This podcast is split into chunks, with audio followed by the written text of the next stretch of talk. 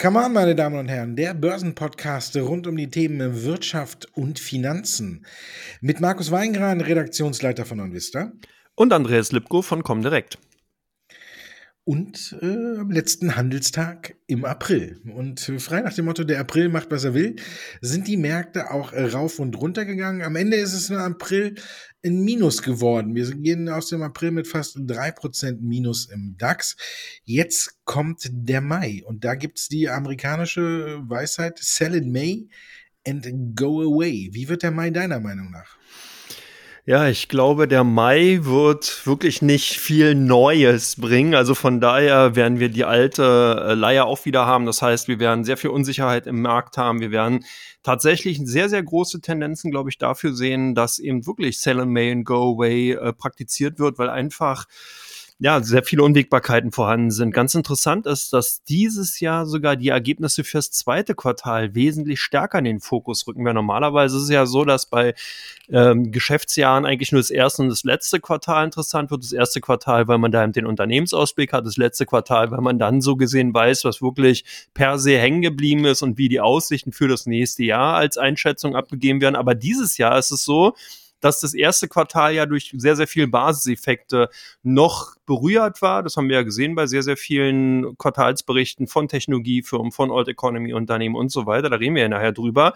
Und deswegen geht der Blick jetzt verstärkt auf die Ergebnisse des zweiten Quartals, weil nämlich da tatsächlich dann die tatsächlichen Gewinnwarnungen kommen können. Jetzt haben die Analysten bereits im ersten Quartal ihre ähm, ja, Prognosen runtergenommen, haben es entsprechend im Endeffekt angepasst. Und es wird sich aber im zweiten Quartal erst zeigen, ob diese Anpassungen genügend waren. Und das gilt sowohl nach unten als auch nach oben. Das heißt, das wird nochmal sehr, sehr turbulent werden. Und deswegen glaube ich wirklich, dass einige Analysten, äh, einige Investoren dann sagen werden, du, ich verkaufe lieber meine Position, warte diesen ganzen Sturm ab und guck dann, was im September übrig bleibt. Wir haben ja noch die anderen äh, Themen sowieso wie Ukraine-Krieg, wie Inflationsdynamik, Notenbankpolitik und so weiter. Also ein Füllhorn an Themen, die dann auf jeden Fall aktiv werden. Also von daher, ich glaube, Sell May and Go Away wird auf jeden Fall ein Fakt sein und der Mai wird auf jeden Fall ebenfalls zickig und bockig sein. Wie siehst du es denn?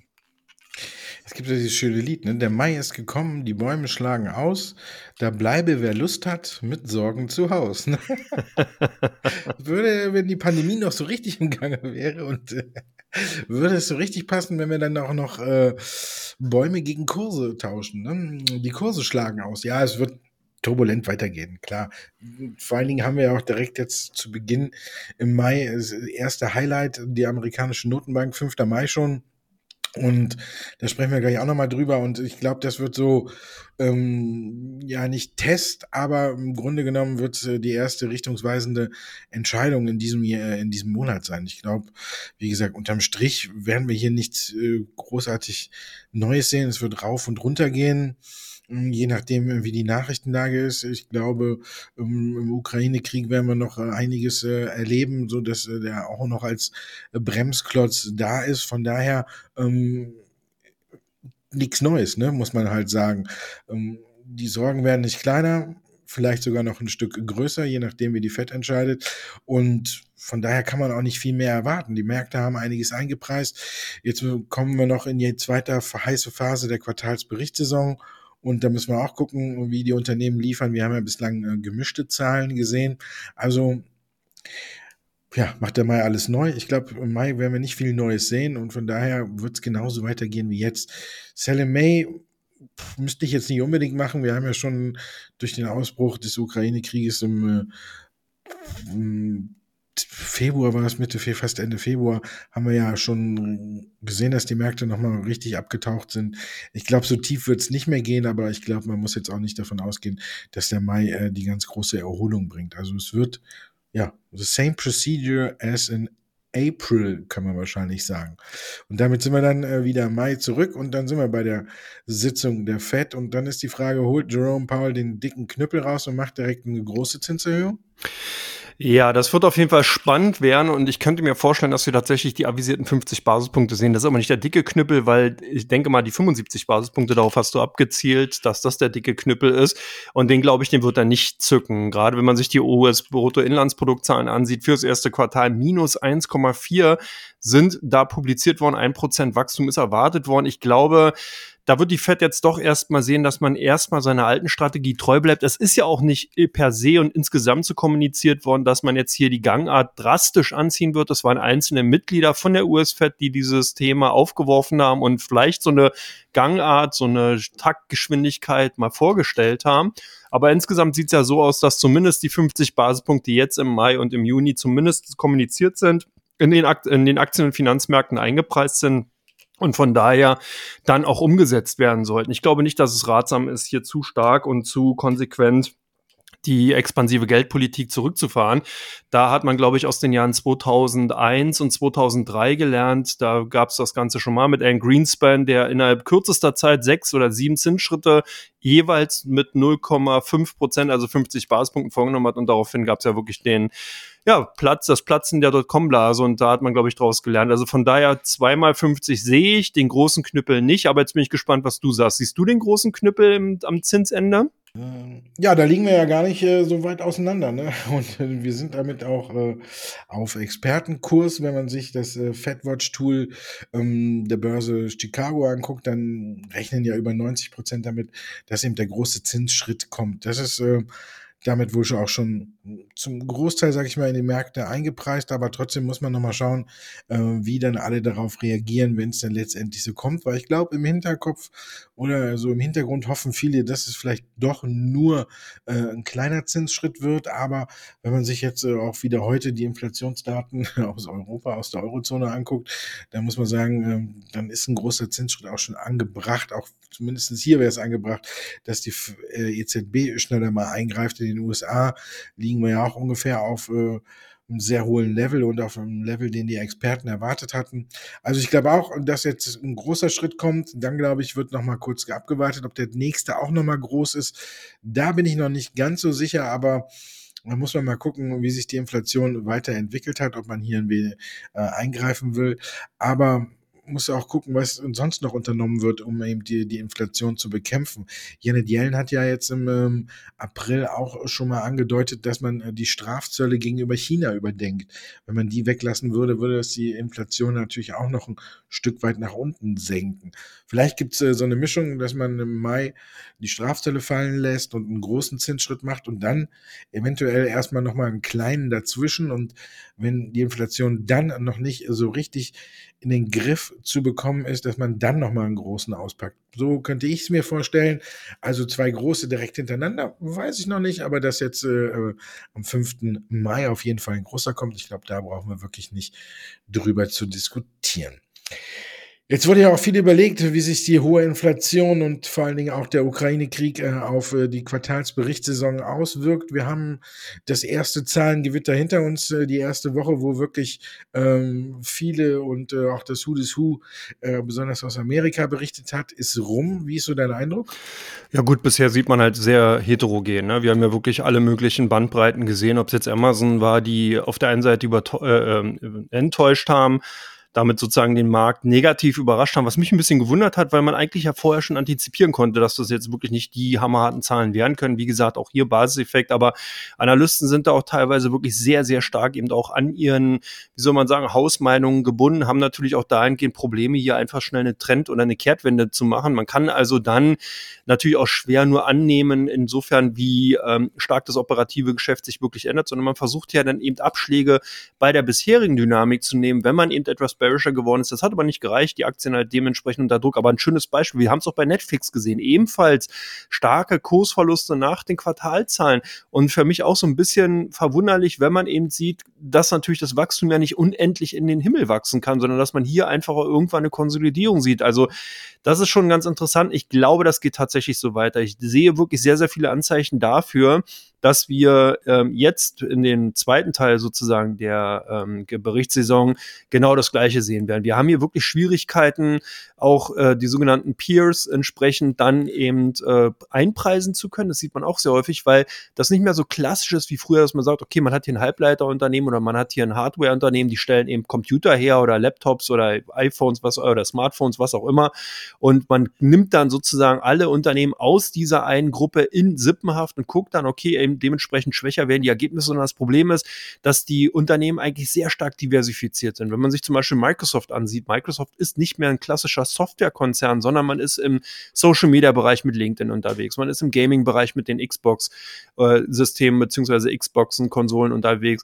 Man ist im Cloud-Computing unterwegs. Also man hat sich sehr stark diversifiziert und wesentlich breiter aufgestellt, sodass selbst wenn es eben bei auf der Software-Seite nicht mehr gut läuft, auf der anderen Seite eben in den anderen Bereichen ausreicht, wenn da entsprechend dann das Geschäft brummt und man dann im dann die Umsatzrückgänge oder vielleicht auch die Rückgänge beim Gewinn aus einzelnen Divisionen wieder auffangen kann. Und genau das macht so schwer. Und wenn ich mir halt ansehe, wer in den kommenden Wochen alles noch äh, melden wird, wir haben hier unter anderem Starbucks, wir haben die Levent, wir haben eine Biogen, Alterix, Zötis, äh, unter anderem natürlich auch die Shop-Apotheke in Deutschland und so weiter. Also man merkt schon, hier kommt noch richtig Schwung rein. Und ich glaube einfach, ja, es geht so weiter. Und das ist auch ein Unterschied zu den vorherigen Jahren, dass wir hier keine wirklich ähm, keine Situation haben, wo man sagt, okay, die erste Hälfte oder das erste Drittel ist vorbei, jetzt kann man sozusagen die Quartalsberichtssaison abschreiben, sondern ich glaube, es wird tatsächlich noch sehr, sehr viele Überraschungen geben, sowohl nach oben als auch nach unten. Wie schätzt du denn die Situation ein, Markus?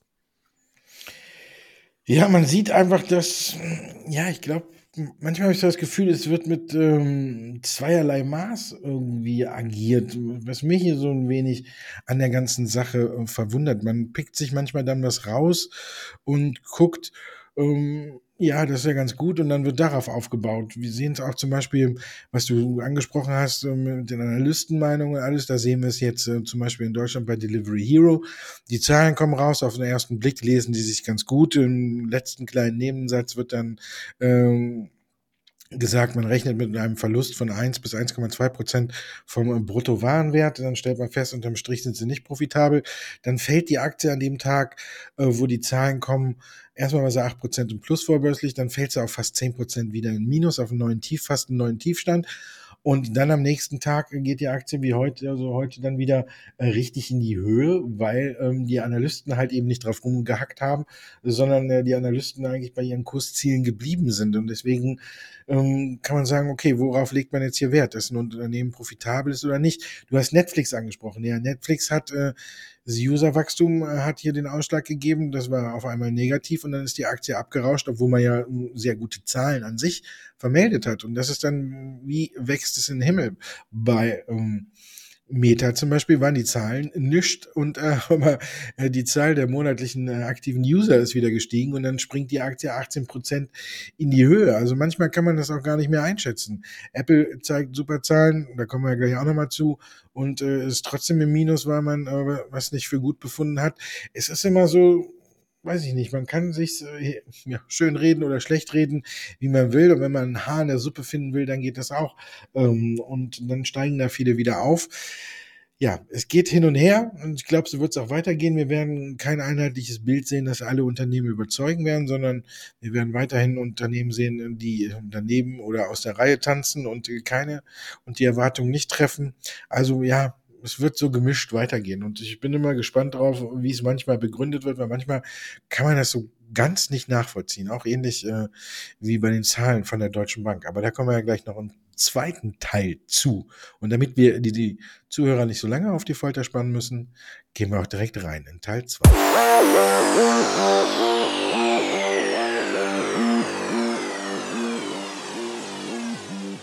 Teil 2 von Come On, meine Damen und Herren, Ihre Fragen, unsere Antworten. Die erste ist heute ganz aktuell. Henkel, Prognose gekappt, Chance zum Einstieg? Ja, eine schöne Frage. Also ich finde sowieso bei Henkel ein Phänomen. Ja, wir haben ja sowieso auch jetzt im ersten Teil schon darüber gesprochen, dass momentan bei vielen Unternehmen und vielen Marktmeinungen Phänomene zu beobachten sind, so auch bei Henkel. Dass Henkel ein sehr starkes Osteuropa-Geschäft und natürlich auch ein sehr starkes Russland-Geschäft hat, das ist nicht neu. Da konnte man sich die Geschäftszahlen beziehungsweise Geschäftsberichte der letzten zehn Jahre ansehen. Man sieht, dass da sukzessive aus- und aufgebaut wurde. Von daher hat mich das zumindest mal überrascht, was ich heute teilweise gelesen habe, dass eben natürlich die Geschäftsaktivitäten oder die rückläufigen Geschäftsaktivitäten in Russland und Belarus, also in der Ukraine entsprechend dann eben äh, das Profitabilitätsziel für dieses Jahr ganz stark natürlich mit beeindruckt, beziehungsweise dann eben auch ähm, ja, belastet haben. Ähm, dass die Aktie aber deswegen so stark verlieren, ist glaube ich nicht. Hier muss man vielleicht nochmal einen zweiten Blick eher auf die Umsatzrendite machen, die äh, dann äh, jetzt aktuell bei 9 bis 11 Prozent liegt und die ja eigentlich kommuniziert wurde mit dem Kapitalmarkt 11,5 bis 13,5 Prozent. Jetzt werden vielleicht viele Hörer oder Hörerinnen sagen, naja Mensch, gut, diese eine halbe Prozent oder diese zweieinhalb Prozent, das macht den Kohl nicht fett. Doch, gerade im Konsumgüterbereich ist genau ja hier die Marge drin. Das bedeutet, man hat ein sehr margenarmes Geschäft. Das heißt, hier zählt wirklich jeder Prozentpunkt. Und woher kommt dieser Margenrückgang? Natürlich durch die gestiegenen ähm, Rohkost, äh, Rohstoffpreise beziehungsweise Energieträgerpreise. Und das ist so ein bisschen das Problem, was man momentan hat. Man hat eben für Materialien und für Logistik mehr ausgegeben und dahingehend dann eben die Margen zurückgenommen, beziehungsweise dahingehend eigentlich die eigentliche Warnung rausgegeben. Also ich denke, das Russland-Geschäft an sich, das ist jetzt abgeschrieben, das ist auch vorher kommuniziert worden, der Kapitalmarkt kann mit leben. Jetzt sieht man aber, dass im Endeffekt doch diese ganze Thematik Inflation, wir hatten am Anfang drüber gesprochen, eben jetzt auch bei den Konzernen wirklich drastisch reinschlägt. Also nicht nur bei BASF, sondern jetzt auch bei dem zweiten großen Konzern Henkel. DAX-Konzern Henkel und das ist natürlich insgesamt dann sehr unschön. Aber ich will vielleicht nochmal hier so ein bisschen auch das Heft für Henkel hochhalten. Ich denke trotzdem, dass der Konzern nach wie vor interessant ist. Man darf nicht vergessen, die sind organisch echt stark gewachsen. Die haben hier wirklich Umsatzzuwächse hingelegt. Jetzt kommt es natürlich auch kommen, dadurch kommen, dass man hier vielleicht die Preise angehoben hat äh, an dem einen oder anderen in dem einen oder anderen Geschäftsbereich und dadurch natürlich auch das Umsatzwachstum stattgefunden hat durch die höheren Preise. Aber es zeichnet sich zumindest mal ab, dass man weiterhin den höheren Umsatz hat. Und ich denke, das zeigt eben auch, dass man zumindest, selbst wenn es nur durch die also durch Erhöhung der Preise sein sollte, man hier auf die Situation reagiert. Das heißt, man wird dann eben auch entsprechende Gewinnsituationen verbessern und ausweisen können. Sollte das nicht der Fall sein und das tatsächlich durch die mehr, durch den Mehrabsatz von Produkten möglich geworden sein, dann heißt das einfach bei dem Unternehmen läuft. Ich denke, dass momentan der Markt sehr stark übertrieben hat. Du hast Delivery Hero auch bereits schon als Beispiel genommen. Da sieht man, die Nervosität ist einfach extrem da und ich würde mich gar nicht wundern, wenn die Henkel-Aktien tatsächlich am Montag wieder im Plus sind und viele Analysten sagen, hey, also was ihr da gemacht habt am Freitag, das äh, passt ja auf keine Kuhhaut mehr ich oder würde die eine oder andere Aktie von Henkel eben sprechen, man es Depot legen, könnte der Analyst sagen. Und von daher, ich finde sie ganz interessant. Ich könnte mich der Meinung dann anschließen und denke, dass hier wirklich Luft nach oben ist. Und vor allen Dingen Henkel ist eigentlich auch interessant, weil es ja eigentlich quasi ein Inflationshedge ist, weil man eben entsprechend dann die Kosten, die man eben auf der äh, auf der äh, Rohstoffseite hat, natürlich dann entsprechend auch weitergeben kann. Jetzt kommen wir zum zweiten interessanten Unternehmen, Amazon. Zahlen unter den Erwartungen. Soll man jetzt noch ausstellen, Markus, oder auch eine Kaufchance? Ich würde eher zu letzterem tendieren. ja, wir haben, wie du schon gerade gesagt hast, äh, auch bei Henkel sehen wir ähnliche Probleme ähm, bei Amazon. Wir haben im ersten Quartal operativ äh, in dem USA-Geschäft 58 Prozent weniger verdient und sogar Milliardenverlust äh, verbucht, wenn man sich das Ganze anguckt. Ähm, besonders äh, das US-Geschäft hat es getroffen und ja, klar, ähm, Amazon hat ähnliche Probleme und Amazon ist noch um einiges größer, muss man ja auch sagen, als Henkel. Von daher äh, sind die Belastungen auch dementsprechend größer. Man muss ähm, mehr zahlen, man hat für die Logistik mehr Geld ausgegeben, Rohstoffpreise, äh, Treibstoff, Personal, alles kommt hier zusammen und haben natürlich voll ins Konto geschlagen. Und ähm, von daher muss man jetzt für sich auch entscheiden, ist es ein temporäres Problem. Wir haben natürlich bei, bei äh, Amazon auch noch einen Ausblick, der auch nicht so gut war und äh, wo man auch nochmal äh, deutlich unter den Erwartungen der Analysten lag. Aber ich habe mir das heute nochmal so angeguckt. Ähm, der Umsatz, der jetzt angeprangert wird, war ja unter den äh, Erwartungen liegt, wo du eben doch gesagt hast, ähm, es wächst nichts mehr in den Himmel oder die Bäume können nicht mehr in den Himmel wachsen. Der Umsatz, der unter den Erwartungen der Analysten liegt, ist trotzdem immer noch ein Rekordumsatz für das erste Quartal. Amazon hat trotzdem immer noch über ähm, um die 100 Milliarden verdient. Also da muss man ja sagen, ähm, das ist auch noch nicht so lange her, dass man überhaupt die Marke von 100 Milliarden geknackt hat. Das erste Mal im Q4 2020. Seitdem äh, lag man immer wieder drüber und es ist immer noch der beste Wert, den Amazon jemals in einem ersten Quartal vorweisen kann. Also wohin sollen die Bäume wachsen? Ich finde, da haben die Analysten auf der einen Seite übertrieben. Auf, dann muss man noch gucken, wie sind die weiteren Aussichten? Was kommt auch noch zu? Wir kriegen noch den Aktiensplit äh, bei Amazon und vielleicht sogar auch mal eine Abspaltung eines Geschäftsteils, weil äh, Amazon sich ja mittlerweile auch ziemlich breit aufgestellt hat. Und da kann man jetzt natürlich auch die Frage stellen, vielleicht zu breit Oder sollte man vielleicht auch mal die starken Sparten, wie zum Beispiel die Cloud-Sparte AWS, ob man die nicht einfach mal abspalten sollte. Das könnte ja auch kommen. Wenn man sich so Cloud-Anbieter wie ServiceNow, Salesforce oder Adobe anguckt, äh, dann werden die ähm, teilweise sehr hoch gehandelt, wenn man sich das äh, in Bezug auf den Betriebsgewinn anguckt, äh, 35-fache Bewertung oder auch mehr. Und wenn man das jetzt auf äh, AWS, zum Beispiel auf die Cloud-Sparte von Amazon umrechnet, dann kommt man auf einen enormen Betrag, der über 50 äh, Prozent der Marktkapitalisierung ausmacht. Und jetzt ist ja das nächste, man hat einen neuen Chef, ähm, den Herrn Jesse, und vielleicht äh, ist der in seinen Aussagen äh, und in seinem Vorgehensweise ja auch noch ein Stück anders unterwegs als äh, Jeff Bezos, der immer ganz klar gesagt hat, wo er hin will. Der Herr, Herr hält sich jetzt ein, äh, ein bisschen zurück und von daher ist ein bisschen Ungeduld. Aber wenn ich mir jetzt noch angucke, wir kriegen noch einen Aktiensplit, wir haben die Fantasie, dass man eventuell ein paar Sparten ausgliedern möchte oder könnte und das alles gesehen, dann würde ich sagen, ist es eher eine Chance. Klar, man muss immer gucken, der Treibstoff dürfte auch mal wieder billiger werden, Personalkosten kriegt man wahrscheinlich nicht mehr runter, weil kann ja nicht sagen, immer Inflation ist vorbei, jetzt kriegst du auch weniger Geld, aber auch die Probleme in der Lieferkette dürften sich wieder eine Zeit lang auflösen. Also wer langfristig denkt, ich meine, das, wir haben ja immer diese Problematik, äh, die wir aus dem Jahr 2020 haben, wo alle meinen und ein bisschen ungeduldig sind und denken, es muss alles ja in einem Jahr sich im Minimum verdoppeln oder sonst was. Die Zeiten sind aber auch wieder vorbei. Und wenn man langfristig denkt und der Aktie ähm, zwei, drei Jahre gibt und alles, dann würde ich jetzt nicht aussteigen. Dann würde ich eher eine Chance sehen und denken, dass nach dem Aktiensplit auch noch viele andere zugreifen werden, weil die Aktie dann zumindest optisch billiger ist.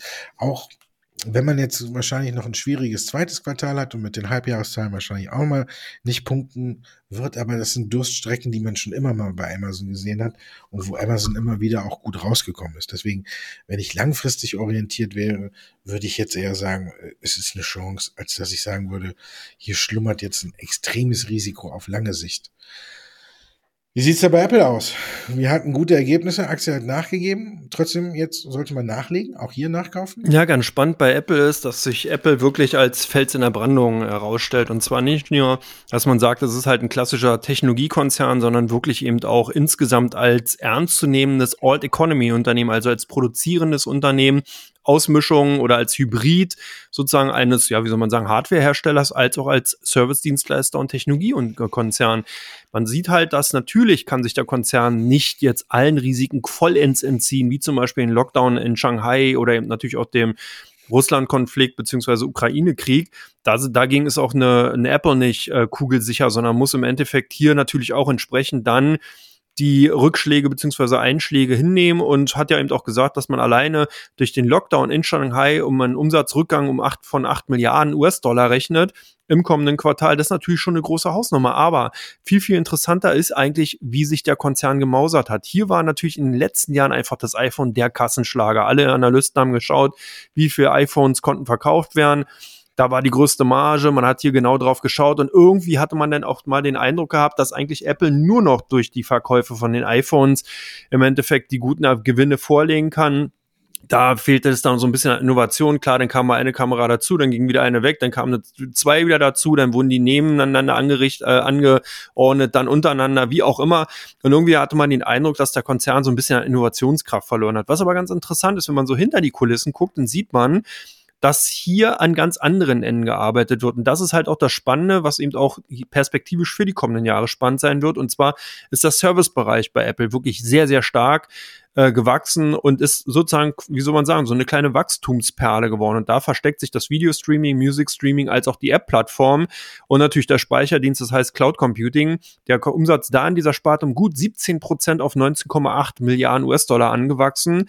Hier mal zum Vergleich, wenn man sich die iPhone-Sparte ansieht, die ist lediglich um 5,4 Prozent äh, gewachsen auf 50,6 Milliarden Dollar. Immer noch natürlich wesentlich mehr, aber das Wachstum geht raus, kann aber eben aufgefangen werden durch jetzt eben den äh, Dienstleistungsbereich. Wir haben auch bei den Mac-Computern, also den klassischen MacBooks, ebenfalls weiterhin sehr, sehr starke Nachfrage, 14,6 Prozent, ebenfalls auf 10,4 Milliarden Dollar. Muss Apple natürlich sehen, dass man iPhone weiterhin als Kassenschlager behält, aber zumindest so ein bisschen die Sorgen weg, den viele Analysten einfach hatten, dass man hier jetzt sieht, Mensch, was passiert denn, wenn die iPhones überhaupt nicht mehr so richtig ankommen, wenn man hier also vielleicht Nullwachstum hat, dann sieht man trotzdem, dass die anderen Bereiche gut laufen. Und das zeigt ja eben auch, dass Apple, das Management es wirklich verstanden hat, einfach diese Branding, das Marketing eben auf viel, viele Bereiche auszuweiten und dahingehend dieses Lebensgefühl, was Apple irgendwie vermitteln will, dann eben entsprechend bei den Konsumenten, bei den Kunden auch platzieren kann und die greifen zu. Ganz interessant ist auch, dass man jetzt das äh, Aktienrückkaufprogramm aufgestockt hat. Weitere 90 Milliarden US-Dollar sollen ja zurückgekauft werden. Und da sieht man dann den klassischen Effekt, die man bereits aus den letzten Jahren gesehen hat. Wenn es eben weniger Aktien gibt und aber das äh, Ergebnis gleich bleibt, dann ist, da wird das KGV niedriger. Und diesen Effekt hat man eben in den letzten Jahren gesehen. Von daher eigentlich eine ganz smarte äh, Maßnahme, die man da vornimmt, so dass zumindest mal das KGV nicht weiter stark ansteigen sollte, selbst wenn sozusagen der Gewinn etwas rückläufiger sein wird. Also insgesamt kann man sagen, Hausaufgaben gemacht, alles gut, eins rauf mit Mappe. Jetzt ist die Frage, wie sieht's denn aus bei Daimler? Ebenfalls eine gelungene Überraschung und eins rauf mit Mappe. Wie geht's denn da weiter, Markus? Ja, glaube ich gut. Obwohl man ja mittlerweile Mercedes sagen muss. Ich habe es aber auch nicht im Kopf. Ich habe, äh, für mich ist die Aktie immer noch Daimler, äh, auch wenn die Truck-Sparte raus ist. Aber ähm, sie heißt ja jetzt eigentlich Mercedes. Aber ich glaube hier, hier ist manchmal so, wenn die frage ich mich manchmal. Ähm, so wie äh, bei Mauam oder so, was wollt ihr noch oder was wollt ihr denn? Ähm, und hier kann man sich dann irgendwie fragen, was wollt ihr mehr? Ähm, wenn man sich das anguckt, äh, hat der Daimler wirklich hervorragende Zahlen geliefert. Also man hat zum einen ähm, den Chipmangel und die Probleme in der Lieferkette noch sehr gut im Griff. Klar verkauft man weniger, aber dadurch, dass die Preise gestiegen sind für gebrauchte sowie für neue, ähm, hat man wirklich sehr gute Zahlen geliefert. Und wenn man sich das mal im Einzelnen anguckt, ähm, hat Olle Kalenius, äh, Ole, der Olle, hat der Olle Kalenius äh, den Daimler wirklich äh, extrem auf Vordermann gebracht. Der hat wirklich, ähm, wir haben eine, eine bereinigte Umsatzmarge oder bereinigte Marge von 16,4 Prozent für einen Autobauer. Also da muss man schon sagen, also diese bereinigte operative Gewinnmarge, äh, die ist schon aller Ehren wert. Wenn man die mal mit VW vergleicht, äh, dann kommen die da ganz schlimm weg. Und wenn VW noch Porsche verkauft oder Porsche an die Börse bringt, ähm, wird die Marge ja noch äh, niedriger, äh, weil ja VW im Grunde genommen die größten Gewinne auf den Autos ja eben auf dem Porsche, auf Porsche einfährt. Und da muss man sagen, hier hat Ola Kalenius wirklich hervorragend gearbeitet, nur allen Kritikern gezeigt und in Daimler wirklich äh, auf Gewinn getrimmt und 16,4. Also als ich das gelesen habe, habe ich gedacht, meine Herren, wenn man sich jetzt noch die Fundamentaldaten anguckt, ähm, geschätzt für 2022 ein KGV von äh, 5,9, eine Dividendenrendite von 6,8, also auch noch fast 7 Prozent. Ähm, ja, da frage ich mich, was, was will man noch mehr? Ich habe keine Ahnung.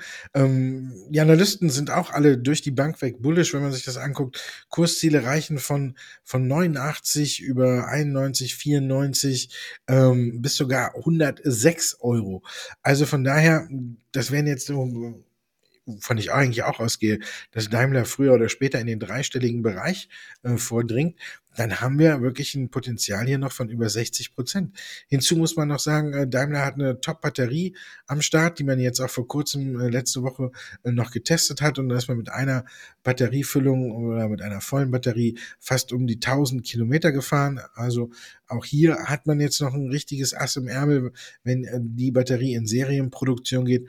Und ja, da frage ich mich manchmal, was will man mehr und warum überlegt man noch. Wenn man jetzt sagt, ich will mir eine Aktie kaufen und die drei, fünf oder bis zu meiner Rente halten, dann finde ich immer noch, ist Mercedes für mich eine der wirklich allerersten Adressen, ähm, die man sich da holen sollte, weil ich hier für mich klar, man kann über alles diskutieren, über ähm, Probleme in der Lieferkette, fallen irgendwann weg. Dann äh, Chipmangel wird irgendwann auch nicht mehr da sein. Dann können sie im Grunde genommen die Autos noch teurer machen, weil dann die Heckklappe äh, dann doch wieder elektrisch ist. Also von daher, ja, also ich finde, es kann einfach auf lange Sicht nur gut weitergehen bei Daimler. Außer es passiert irgendwas, dass die Batterie anfängt zu brennen oder sonst was. Dann müssen wir nochmal neu überdenken. Aber Stand jetzt heute mit den Informationen, die ich so habe und mir alles dazu angeguckt habe, kann ich sagen, es kann nur gut weitergehen. Deutsche Bank, nach den Zahlen im Minus. Wir haben heute, das haken wir heute mal ab. Heute ist ja eine Razzia, die die Aktie in den Keller gedrückt hat. Das lassen wir mal außen vor. Wir gucken uns die Zahlen an. Und da ist die Frage, äh, waren die wirklich so schlecht?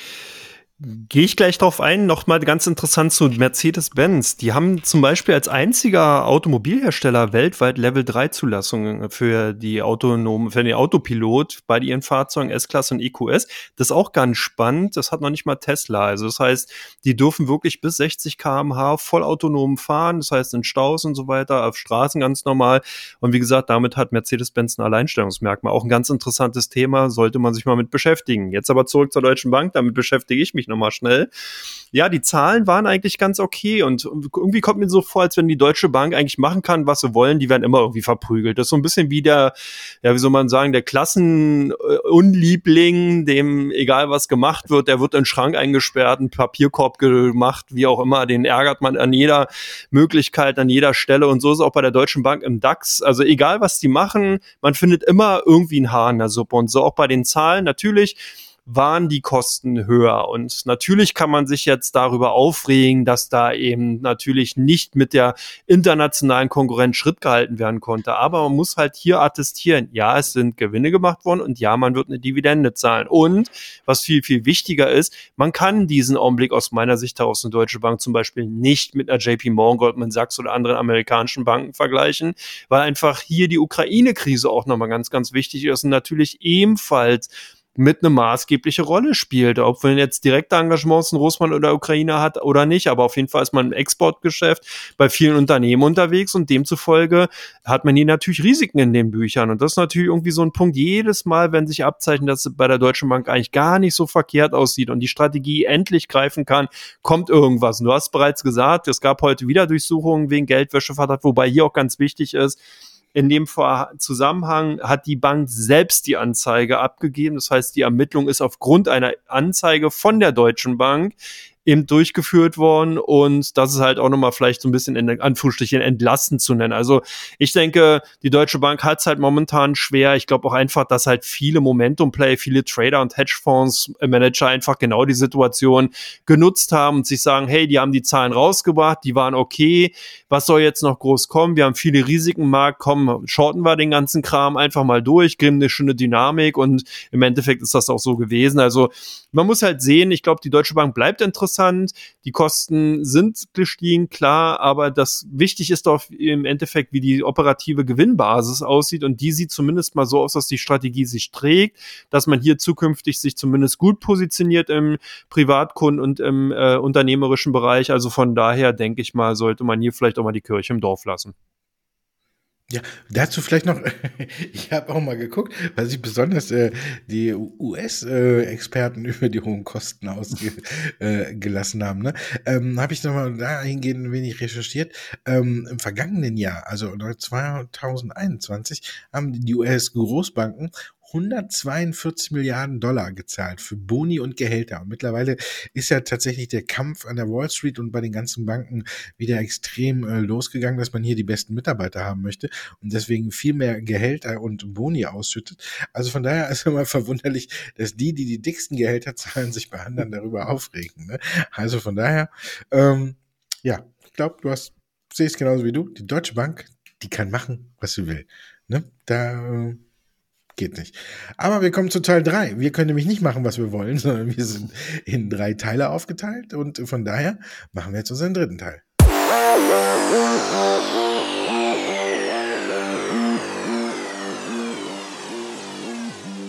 Come on, meine Damen und Herren, unser dritter Teil. Da gucken wir auf die Aktien, die besonders im Fokus stehen bei OnVista und Aktien, die äh, verstärktes Handelsvolumen bei der Comdirect haben. Und wenn ich ja schon bei dir auf den ersten Wert gucke, ähm, dann habe ich Tränen in meinen Augen, weil der mein Musterdepot vom Mahlzeit ist, heute über 20 Prozent nach unten geprügelt wurde und ich mir vorstellen kann, was die Anleger bei euch getan haben. Verbio. Ja, die sind zumindest mal ausgestoppt worden, beziehungsweise haben dann ihre Positionen reduziert. Ja, Verbio, das ist wirklich ein Schicksal. Da ist absolut die politische Keule reingezogen oder über den Schädel gezogen worden.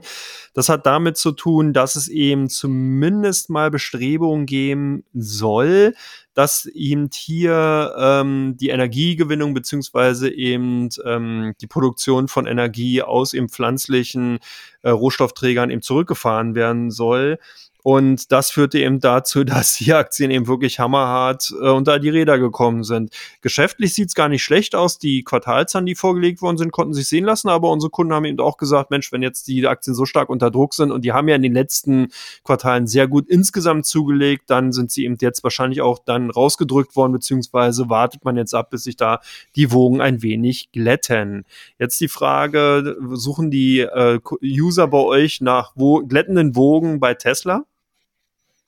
Hm, Glaube ich nicht. Bei Tesla sucht man eher ähm, nach Neuigkeiten zu Musk, zu Twitter, zu allem. Jetzt hat er ja auch wieder Tesla-Aktien verkauft und insgesamt ähm, ist die Lage so ein bisschen angespannt äh, bei Tesla. Ne? Man ist ja unter diese wichtige psychologische Marke von äh, 1000 Dollar ist man ja abgetaucht und zuletzt gab es ja eigentlich auch recht gute Nachrichten, aber wir sind ja runter bis auf 826 Dollar. Da wären natürlich die Leute auch etwas nervöser.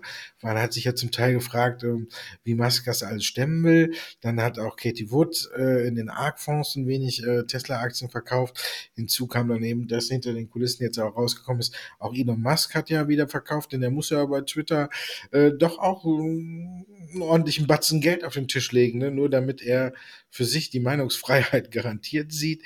Deswegen ist bei uns Tesla immer ganz weit vorne auf der Liste und äh, sogar muss ich, ich glaube sogar, ich muss gucken, heute früh war es tatsächlich so, ähm, ich glaube sogar auf Platz eins. Das ist, glaube ich, zum ersten Mal, äh, ja, Tesla ist auf Platz eins bei uns und das ist, äh, glaube ich, seit weiß ich nicht, wie viel gefühlten Jahren zum ersten Mal, äh, dass auf den Plätzen eins und zwei keine Impfstoffaktie oder äh, und keine Wasserstoffaktie steht. Das ist wirklich äh, verwunderlich. Ist tatsächlich Tesla auf Platz eins und Meta auf Platz zwei und Neil ist auf Platz drei zurückgefallen. Die hatte eigentlich fast äh, den ersten Platz immer gebucht, immer im Wasserstoffwert, weil bei uns eigentlich Neil war immer mit die meistgesuchte Aktie. Jetzt tatsächlich mal auf Platz drei zurückgefallen und Tesla wirklich auf Platz eins und deswegen musste ich sie einfach auch mitbringen. Dann kommen wir zu einer Aktie, die, äh, bei mir steht immer drunter, du kannst sie nicht aussprechen. Ich sage immer PayPal, das ist falsch, das heißt PayPal. Also, bitteschön. ich sage auch PayPal. Also von daher äh, Asche auf mein oder unser Haupt. Genau, PayPal, größere Handelsaktivitäten, überwiegend Käufe. Das hat damit zu tun, die Aktien sind ja buchstäblich unter die Räder gekommen in den letzten Monaten. Die haben ja wirklich mehr als 50 Prozent ihres Kurswerts verloren. Die kamen mit jetzt Quartalzahlen, die zwar schwächer ausfielen als erwartet, aber nicht so schlecht wie befürchtet. Und von daher haben dann eben manche Anleger oder beziehungsweise Kunden von uns gesagt, Mensch, die gucke ich mir genauer an, ich lege mir die rein. Perspektivisch auf die kommenden Jahre könnten die wieder interessant sein. Und du hast eigentlich schon den zweiten Werten bei euch gerade verraten, aber ich sage es trotzdem, die Meta. Ja, von Platz 20 auf Platz 2 und äh, direkt an Nel vorbei. Das reimt sich sogar noch, ne? ja, also auch hier haben ähm, viele natürlich diese Überraschung gesucht. Wir haben aber auch schon drüber gesprochen. Ich kann es ähm, so richtig, ähm, ja, nicht nachvollziehen. Wir hatten zwar auch Aussagen, ähm, in den USA, dass man äh, nach den Zahlen gesagt, ähm, ein, ein Analyst gesagt hatte, Meta ist lächerlich niedrig bewertet. Pff, teile ich nicht so ganz, aber mh, hm, wenn der Markt recht hat oder man kann den Markt äh, sicher nicht gegen den Markt stemmen. Ne? Aber wir haben halt eben dieses Phänomen, die Zahlen haben nicht richtig gepasst. Die Zahl der monatlichen äh, aktiven User ist aber wieder gewachsen, nachdem sie ja im Vorquartal rückläufig war und die Aktie wirklich extrem in den Keller gedrückt hat das war ja dann jetzt der Aufhänger, dass die Aktie natürlich äh, nach den Zahlen fast 20 Prozent in die Höhe geschossen ist. Und solche Kursbewegungen sorgen natürlich auch bei uns dafür, dass viele Leute sich äh, diese Aktie angucken und wissen wollen, wieso, weshalb, warum und natürlich auch eine Einschätzung haben möchten, wie es da weitergeht. Wahrscheinlich wird es weiter nach oben gehen. Obwohl ich gerade sagen muss, für mich ist Meta Schrägstrich Facebook eher nicht mehr so interessant, aber wie gesagt, mal sind es die Zahlen, die, die man dann als schlecht befindet, dann guckt man nicht auf die monatlichen User und mal sind es die monatlichen User, wenn der Aktie total ausgebombt ist. Wir haben ja im Grunde genommen, hast du gerade eben auch bei PayPal, die Zahlen waren ja auch nicht gerade äh, rosig und äh, oder so, dass ich sagen müsste, wow, da müsste man jetzt unbedingt rein. Aber hier sehen wir bei Meta eben dass die Zahl der monatlichen User ist. Und vielleicht sehen wir es ja bei Netflix im nächsten Quartal, wenn sie wieder wachsen, auch wieder, dass die Aktie extrem nach oben schießt. Dritter Wert, den du mitgebracht hast, Nvidia. Wird hier immer noch verkauft? Nee, bei Nvidia sind tatsächlich erste Käufer da und das hat natürlich auch damit zu tun, dass die Aktien ja ebenfalls ganz stark abverkauft wurden in den letzten Wochen.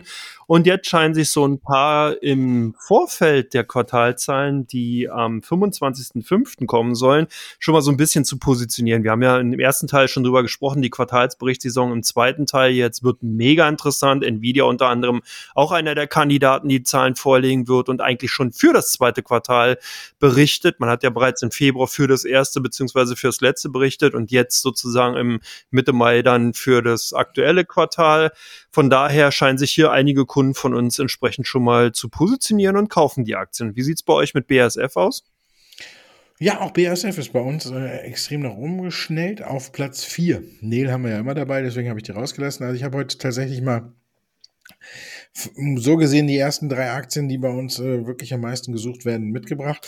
Ja, BASF ist ja auch so ein äh, Kandidat, wo man hofft und hofft und hofft und immer wieder sagt, äh, irgendwann muss es doch mal wieder bergauf gehen. Das ist so ähnlich dieses Phänomen, wie wir es bei Bayer gesehen haben. Ne? Immer hat man gedacht, so jetzt haben sie den Glyphosat, ähm, Skandal, Prozess, Vergleich, irgendwie was nennen will, geschafft und jetzt geht's wieder nach oben mit der Aktie und es ist nie so richtig gelungen am Anfang und dann kamen immer mal wieder ein paar Rückschläge, man hat einen Prozess verloren und es ging weiter nach unten und jetzt äh, haben wir so eine ähnliche, finde ich, Situation beim größten äh, Chemiekonzern der Welt. Man hofft darauf, dass endlich irgendwie irgendwas ein Zeichen kommt, dass der Befreiungsschlag gelungen ist. Es war ja, man hat ja wirklich ein hervorragendes Jahr 21 gehabt, die Prognosen permanent erhöht und ist trotzdem nicht so richtig, äh, ist die Aktie in die Gänge gekommen, weil man immer gesagt hat, 2022 ähm, wird sich das Ganze wieder abschwächen, da wird man Probleme in China bekommen und dann ähm, hat man sich in China eigentlich ganz gut geschlagen, aber dann kam eben halt der Ukraine-Krieg und dann ähm, stellt man halt eben doch fest, dass BASF ähm,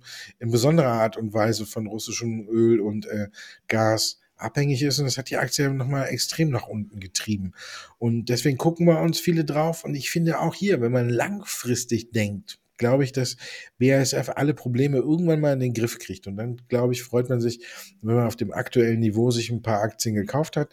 Ähm, es kann natürlich noch eine Durchstrecke sein und es kann sein, dass es noch ein Stück nach unten geht, wenn man irgendwie tatsächlich gezwungen ist, ähm, russisches Öl zu sanktionieren oder äh, darauf zu verzichten, wenn hier tatsächlich ein Embargo kommen sollte, was im Grunde genommen für BASF äh, unvorstellbar ist, weil die sind ja so davon abhängig, die müssten ja direkt mal Ludwigshafen äh, dicht machen oder erstmal den Betrieb einstellen. Und wenn man überlegt, was da für ein Rattenschwanz dranhängt, weil BASF ja eben auch äh, viele Anfangsprodukte liefert, die am Anfang von vielen Produktionsketten stehen und die würden dann ja irgendwann auch alle stillstehen. Von daher glaube ich, ähm, zum einen, selbst wenn die deutsche Regierung sagen würde, ähm, wir holen kein Öl mehr aus Russland, dass BASF irgendwie eine Sondergenehmigung bekommen würde, weil man sich irgendwie nicht vorstellen kann, dass BASF äh, auf einmal die Produktion einstellt, weil das hätte tatsächlich äh, verheerende Folgen für die Wirtschaft. Also von daher, ich glaube, wenn man sich die Aktie jetzt in Ruhe anguckt und sagt, ich habe äh, à la Costolani Zeit, mir die wirklich mal tief in den Keller zu legen und dann gucke ich mal in drei, vier Jahren drauf, dann denke ich tatsächlich wird man Freude daran gefunden haben, dass man sich jetzt ein paar geholt hat. Und ich hole mir jetzt, was hole ich mir denn jetzt? Hm, ein Bier? Nee, ich, guck mal. Jedenfalls sind wir fertig. Ich überlege noch, was ich mir hole. Aber wir können jetzt sagen, äh, für uns hat jetzt Stand Freitag 17.55 Uhr ähm, das Wochenende begonnen. Und dann wünsche ich dir ein schönes Wochenende, Andreas, und natürlich allen unseren Zuhörerinnen und Zuhörern auch. Ja, ich dir auch, Markus. Und ich bin gerade in Berlin. Es ist super warm. Ich könnte mir ein Eis holen.